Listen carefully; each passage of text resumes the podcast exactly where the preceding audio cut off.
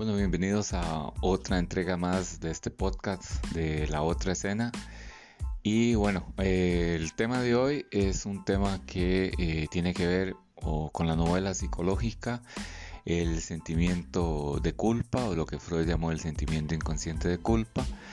Eh, pero más que nada tiene que ver con la novela psicológica y también con aspectos de la filosofía como de Nietzsche. ¿No? La voluntad de poder. Me gustaría comentarles y hablarles un poco acerca de esto en este podcast, ¿por qué no? A ver qué tal, qué les parece.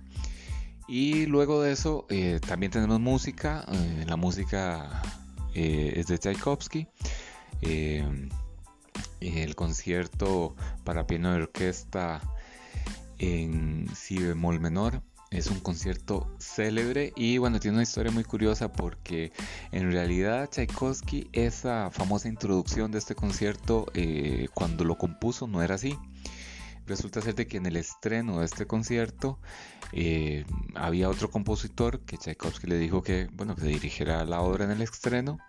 El director de la orquesta se llamaba Glasunov y aparentemente Glasunov llegó un poco tomado ¿no? Eh, de vodka o vayan ustedes a saber qué otro, qué otro tipo de alcohol, pero el tema es que estaba bastante perdido. Y el concierto fue un fracaso total, el estreno fue terrible.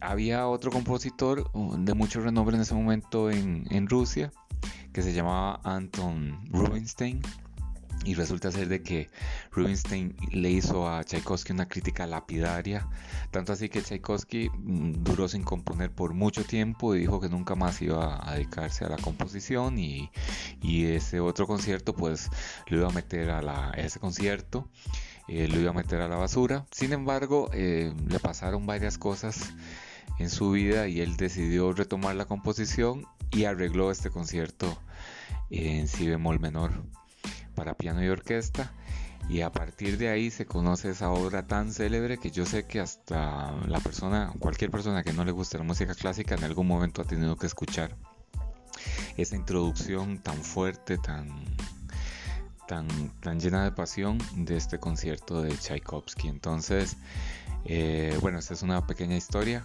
acerca de la música que tenemos el, el día de hoy. Y bueno, empezamos con el podcast.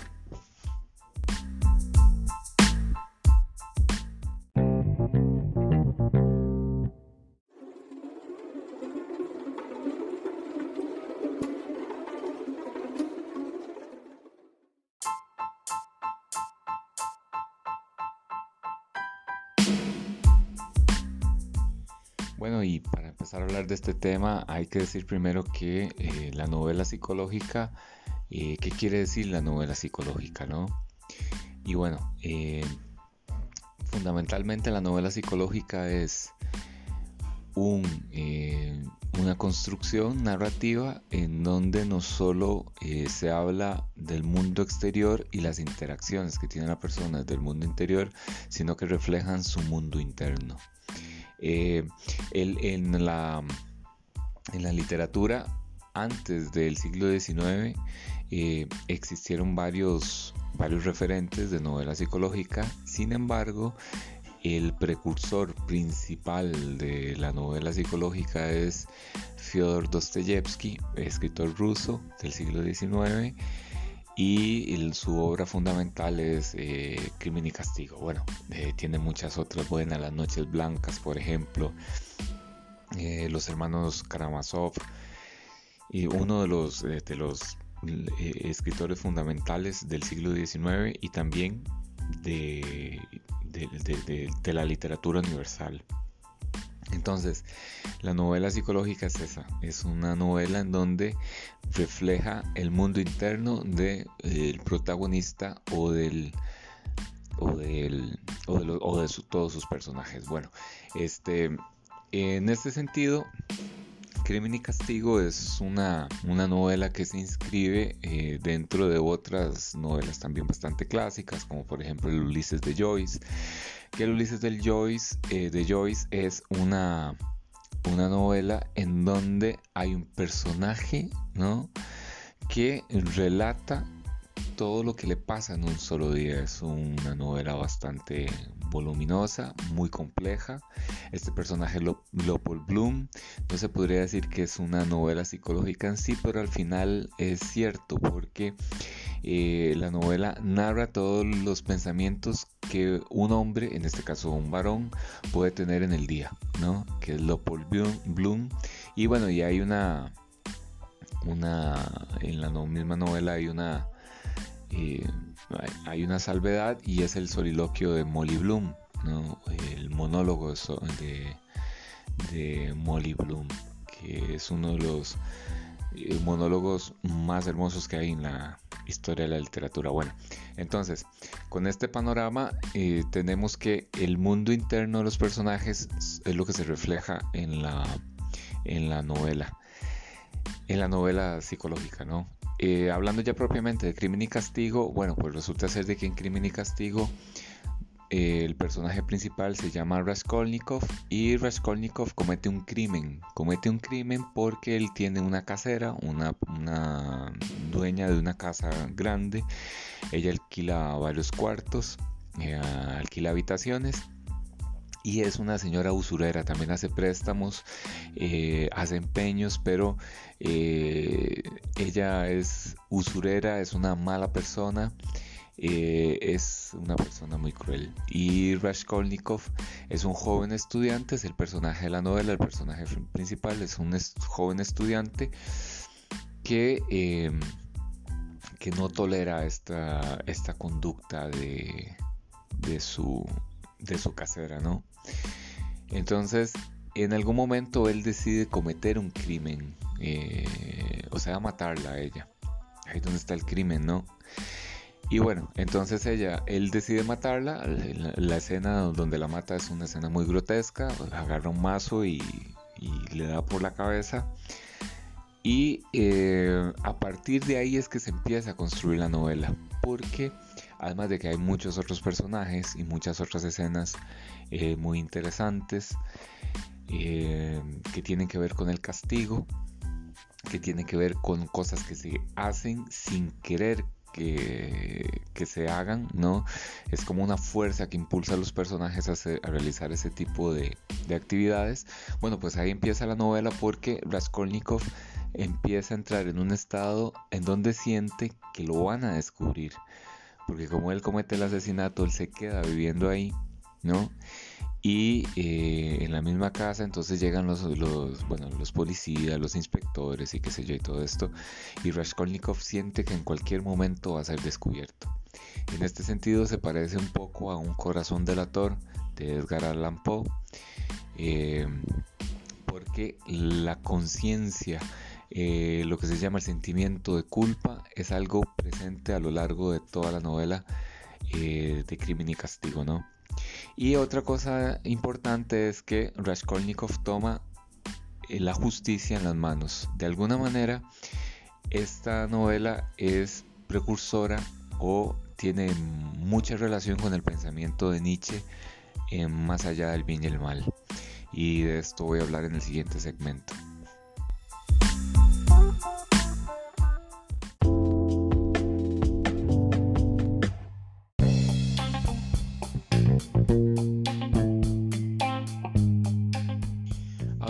Qué se dice que eh, eh, con, con, crimen y castigo hay una relación con más allá del, del, bien y el mal de Nietzsche o así habló Zaratustra? Bueno, este, hay una relación eh, en el sentido de que Nietzsche nunca afirmó no el filósofo. Él nunca dijo que había recibido influencia de Dostoyevsky, pero dijo que era, de alguna manera, que era de los únicos novelistas que respetaba más y que más, que más toleraba de alguna forma, en algún momento.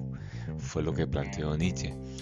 Pero eh, sí hay una relación en el sentido de que, teniendo en cuenta el pensamiento de Nietzsche, que para mí Nietzsche no es alguien que propone algo, eh, por ejemplo, el tema del Ubermensch, el superhombre, es algo que le sirvió eh, retomar al Partido Nacional Socialista en la Segunda Guerra Mundial, eh, a los nazis, le sirvió para su ideología racista, antisemita y, y de superioridad aria.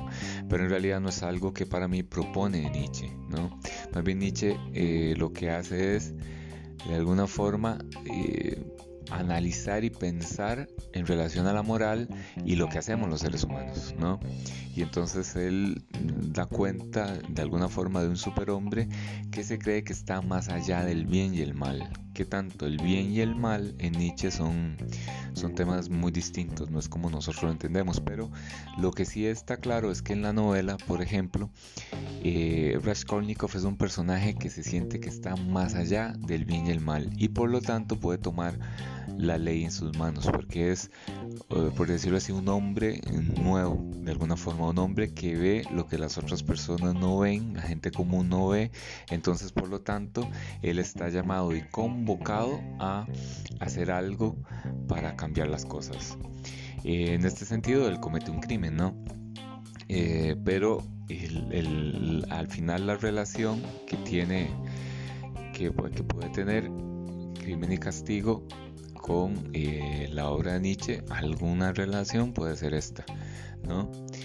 Y bueno, eh, ustedes se preguntarán, bueno, pero eso es literatura del siglo XIX, pues resulta ser de que eh, cinematográficamente hablando hay dos películas que tienen relación con este personaje, con el de Raskolnikov, ¿no? Y una de ellas es Taxi Driver, de Martin Scorsese. Taxi Driver es una película de los 70s. Eh, y bueno, es la historia de Travis Best, un, eh, un ex marine que se hace que se hace taxista, un muchacho joven, y eh, él está en la ciudad de Nueva York y se da cuenta de lo complicado de la de la sociedad neoyorquina en ese momento, de muchos abusos que se cometen y él habla de las escorias en la calle y él se, molesta contra todas estas personas, drogadictos, eh, eh, etcétera, eh, prostitutas en general. ¿no? Entonces él quiere hacer como una limpieza de, Nueva York y él toma la ley en sus manos, ahí es donde empieza la, película. Entonces él se arma, compra armas y qué sé yo, y trata de rescatar a una chica que, que es una niña tiene más o menos 14 años, aproximadamente 13, 14 años, y que la explota un proxeneta. Entonces, bueno, él trata de rescatarla de, esa, de esa vida, de la vida de las calles. Y después de eso, más recientemente, cinematográficamente hablando, está está el Joker, ¿no? El famoso Joker, que mucho se ha hablado acerca de esta película, a mí no me gusta tanto, la verdad, sinceramente debo decirlo que no, que no me gusta tanto, sin embargo el,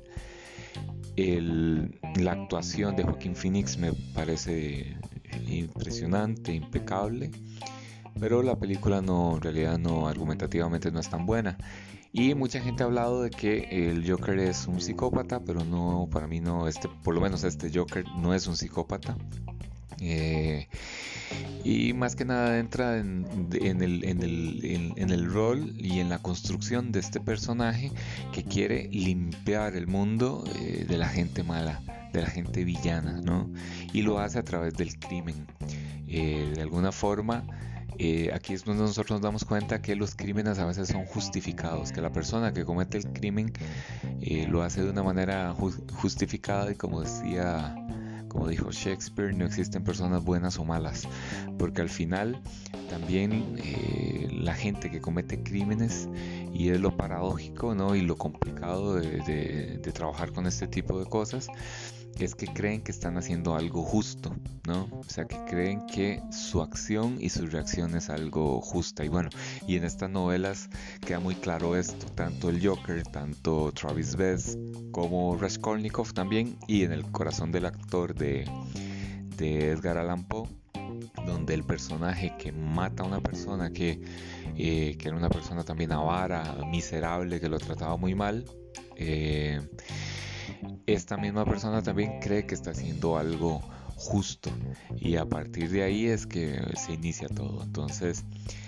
esta es una relación muy interesante que hay desde Crimen y Castigo, pasando por El Corazón del Ator y también hasta la cinematografía contemporánea del siglo XX y siglo XXI, en donde existe este personaje en el cual eh, de alguna forma con esa posición eh, dionisiaca tal vez de que planteaba Nietzsche, que está más allá del bien y el mal y por lo tanto puede emitir cualquier tipo de juicio y cualquier valor acerca de las cosas y cometer cualquier acto. Le está permitido de alguna forma.